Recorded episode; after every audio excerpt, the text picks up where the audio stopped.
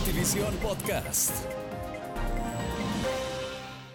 Hola, ¿qué tal? Saludos cordiales a nuestros seguidores de Notivisión Podcast. Y como siempre, estamos listos para presentarles y abordar un nuevo tema de interés. Esta vez hablaremos sobre la cultura callahuaya. Una cultura que ha sido preservada por nuestros ancestros, pero que tiene una característica muy importante. Allí en la cultura callahuaya ha nacido la medicina tradicional, que no solamente se cultiva en Bolivia, en La Paz, en inmediaciones del lago Titicaca o en, mm, en la población de Curva. Hay muchos otros lugares en Latinoamérica, en Sudamérica, donde se cultiva y se mantiene la medicina tradicional. Y para ello está con nosotros un impulsor de un reconocimiento, el nombramiento de la cultura callahuaya y la medicina tradicional como patrimonio eh, para la UNESCO. Está con nosotros don Javier Tejerina, a quien le agradecemos estos minutos. Javier, bienvenido, gracias por acompañarnos. Muchas gracias por la invitación y estamos prestos para poder hablar de nuestra cultura callahuaya. ¿Qué es la cultura callahuaya? Para quienes nos están siguiendo, para quienes no conocen, ¿qué es la cultura callahuaya? ¿Hace cuánto tiempo nace la cultura callahuaya? Eh, bueno, la cultura callahuaya se centra en, la, el ejercicio de la medicina tradicional callahuaya, ancestral por supuesto, y viene desde la época preincaica, ¿no? Está, eh, en realidad los callahuayas han sido los médicos de los incas, de acuerdo a los, toda la por revisión de la historia y demás. Los médicos de los incas. Médicos de los incas. Por tal razón es que eh, se ha preservado, se ha conservado, ha sido respetado en la, en la época colonial ha sido respetado precisamente por el conocimiento ancestral que tenían en el, eh, eh, en, el manejo de las plantas medicinales. Por tanto, eh, la cultura es un conjunto en realidad de la cultura callahuaya, no solamente es la medicina, sino están asociados varias cosas, ¿no?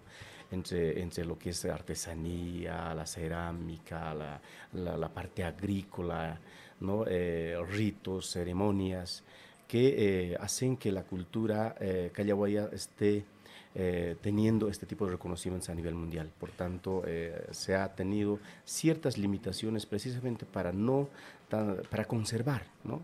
Eh, por eso es que se maneja el Machahuyay, que está en la nueva constitución. ¿Qué significa? Eh, es un idioma eh, de comunicación en la aplicación de las plantas, en la combinación de las plantas medicinales, solamente pueden hablar entre médicos callawayas. No es del, de la sociedad en su conjunto del territorio callawaya, sino del médico o del que ejerce, el quien, el quien cura, el, ¿no? ese es el quien sabe ese, ese idioma. ¿no? ¿Y quiénes pueden ser médicos callahuayas? Son todos los callahuayas, son todos los callahuayas que son de, curva, digamos. Pueden ser hombres, pueden ser mujeres. Eh, durante esta, este proceso de eh, elaboración del documento final para la postulación, hemos hecho una serie de, valoraciones de cinco pueblos en en el territorio callahuaya, importantes. Y en, todos estos pueblos eh, se tiene una terminación ya, ¿no? Guaya. Eh, estamos hablando de Curuaya, que ahora ya se ha castellanizado, en realidad es curva, era Curuaya, Chajaya, Canlaya, Charia y eh. Son pueblos que han, sido, han permanecido con la denominación desde la época preincaica. Sin embargo, el territorio callahuaya es más amplio, ¿no? Es el altiplano, es el valle y eh, en su territorio, estamos hablando, y el trópico. Entonces, por eso es que las plantas medicinales también salen desde el altiplano o el valle o el trópico y entonces una serie de eh, ecosistemas, diremos, territorialmente hablando, pero eh, están centrados, como te digo, en esos cinco pueblos, fundamentalmente. Los callahuayas son los que nacen allá y son los que han adquirido el conocimiento de generación en generación. No, puede, no ha habido escuelas, se ha intentado hacer escuelas, pero se filtra esto, digamos, de que, eh, que no sea del pueblo, eh, sea de, otros, ¿no? de otras regiones, y por, el, por la reserva en realidad del conocimiento ancestral, los, nuestros chales, que nosotros los denominamos, los callahuayas han preferido, digamos, conservarlo de manera muy, muy Em, eh, muy cerrada, diremos así, cosa que el Callahuaya es el que nace, no se hace, sino el que nace de ahí, ¿no? del pueblo. Y que adquiere esta, este conocimiento a través de generación en generación. Ahora, ¿está destinado solamente el, médico Callahuaya a los hombres o hay mujeres también? Eh, hay, una, hay un rol importante de la mujer. Eh, ellos en exclusividad eh, se, se han estado, digamos, ejerciendo la práctica de medicina ancestral, en particular con las, mujer, con las mujeres gestantes, ¿no? Desde el embarazo, ¿no? durante los cuidados hasta el nacimiento, los llamados parteras, ¿no? no por el del delicadez, digamos, del, del, caso este, y también los niños. Entonces, tienen un rol eh, específico la mujer en, en, cuestión del ejercicio de la medicina ancestral. ¿no? Es solamente mamás y eh, los hijos, los niños, niños, madres, ¿no? en ese... Pero, o sea, tienen una participación, no están excluidas. No están excluidas. Eh, el Callahuaya en realidad es como el médico y como que más o menos como fuera su enfermera es la, la mujer. Tiene ese rol de, de seleccionar plantas, de, de, la combinación, pero no directamente en el acto, digamos, no, no aparece, sino es el, como un ayudante que aparece, pero sí en el rol principal en las mujeres y en los niños. Ese es el rol que se ha ido. En el nacimiento de los niños, claro, las parteras. Correcto. Qué bien. Eh, bueno, y ahora surge una polémica, ¿verdad? Porque hoy por hoy vemos que la medicina convencional eh, como que ah, no es que haya pretendido desplazar a la medicina tradicional, pero eh, ya la gente que habita en las ciudades y no en, áreas que no son urbanas o que son áreas rurales, eh, toma muy en cuenta la medicina tradicional. Si no, van al, al, médico, al especialista, al ginecólogo, al oftalmólogo, etcétera, etcétera. Pero ¿hay algún distanciamiento entre la medicina convencional y la medicina tradicional ancestral? No, eh, nosotros, eh, yo pertenezco a la Asociación de Médicos Callahuayas de Curva, AMCOC, que es, tiene con total ah, legalidad y funcionamiento. Hemos tratado siempre desde la nueva constitución de que nosotros deberíamos complementarnos con la medicina. ¿no? Eh, por eso es que se tiene un viceministerio de medicina tradicional, hay una dirección general de medicina tradicional, cosa que nos permite a nosotros de que en un hospital también haya la alternativa de médicos callahuayas, médicos tradicionales, cosa que el paciente o la sociedad pueda elegir entre lo que es natural o lo que, si hay complejidad, por decirte, de cosas más de, de medicina científica, diremos, eh, pues tiene que ser complementario de tal modo que eh, se ha ido trabajando, si bien eh, aquí en las ciudades capitales intermedias no se tiene todavía el avance, ¿no? estamos trabajando en eso a través de estas autoridades, pero sí en Curva tienen su consultorio en el hospital, en el centro de salud. En Charazani tienen su consultorio de medicina tradicional.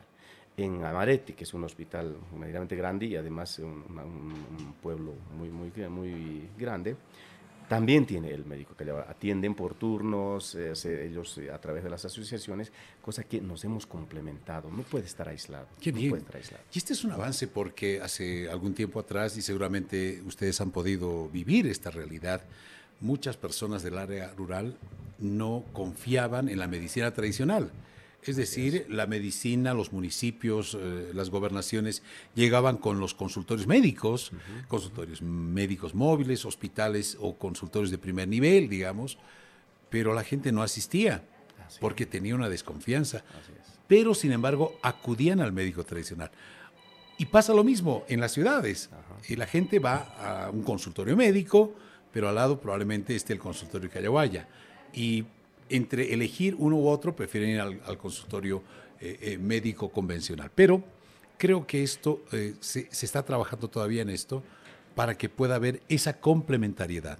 ¿Por qué decimos aquello? Porque la medicina tradicional se ha expandido, no solamente en nuestro país, no solamente en Bolivia, no solamente en la región del altiplano, en los valles y el trópico, sino que ha trascendido fronteras. Sí, em, en cuanto al, en esta etapa de, que hemos sufrido en, todo el, en todo el mundo, diríamos, el tema del COVID, diremos. Ya.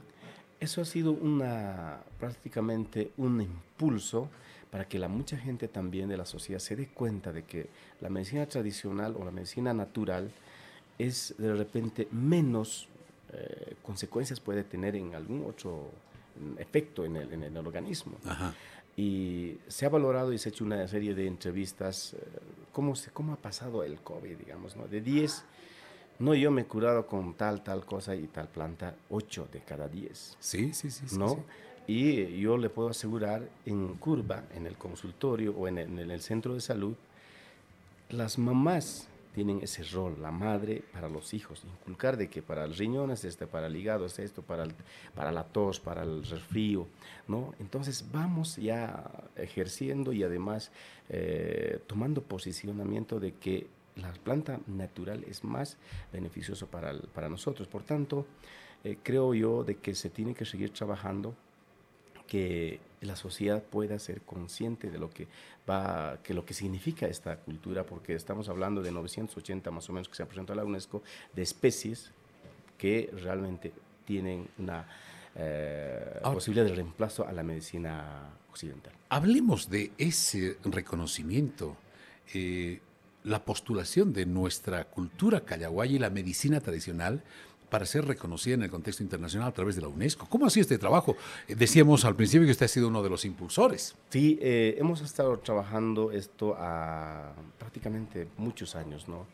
no ha sido fácil de, mostrar, de exponer. Ha habido una serie de ferias eh, a través de los medios de comunicación poniendo a conocimiento, eh, como le decía en un, en pasaje, de que los nuestros callahuayas siempre tenían la reserva. ¿No? De, tener, cuidarlo esto y no se pueda salir por muchas uh, situaciones. Entonces, eh, todo un proceso. La verdad que ha habido una concientización a la misma, en la misma región callahuaya para armar un documental exponiendo, justificando los motivos y todo el conocimiento, la potencialidad que es lo que es la cultura callahuaya y eh, hemos logrado, realmente hemos sido el segundo en el país como obra maestra del patrimonio oral intangible de la humanidad por la UNESCO.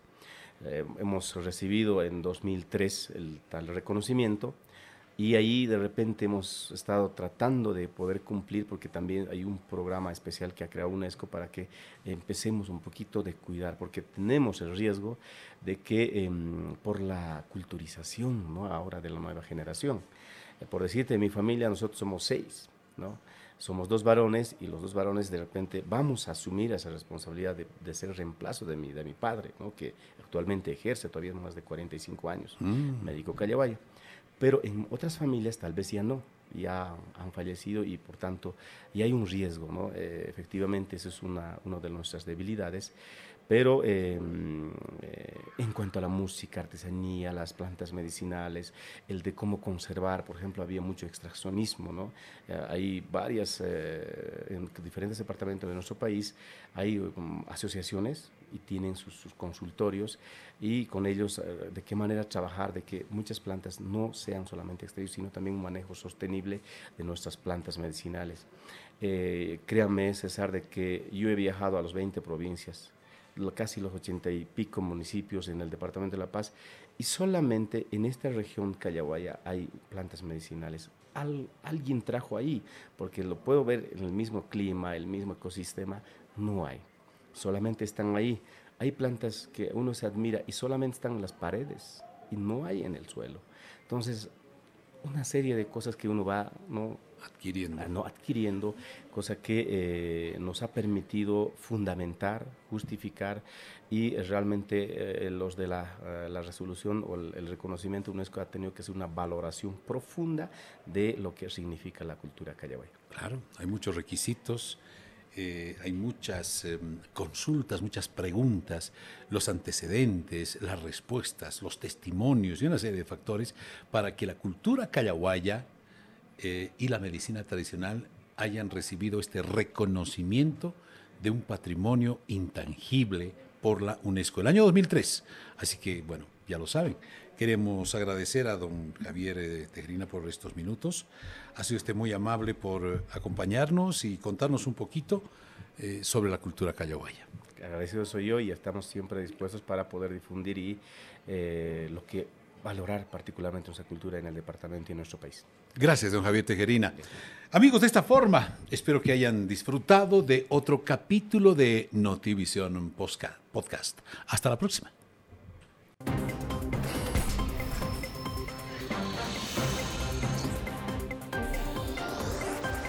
Notivision Podcast.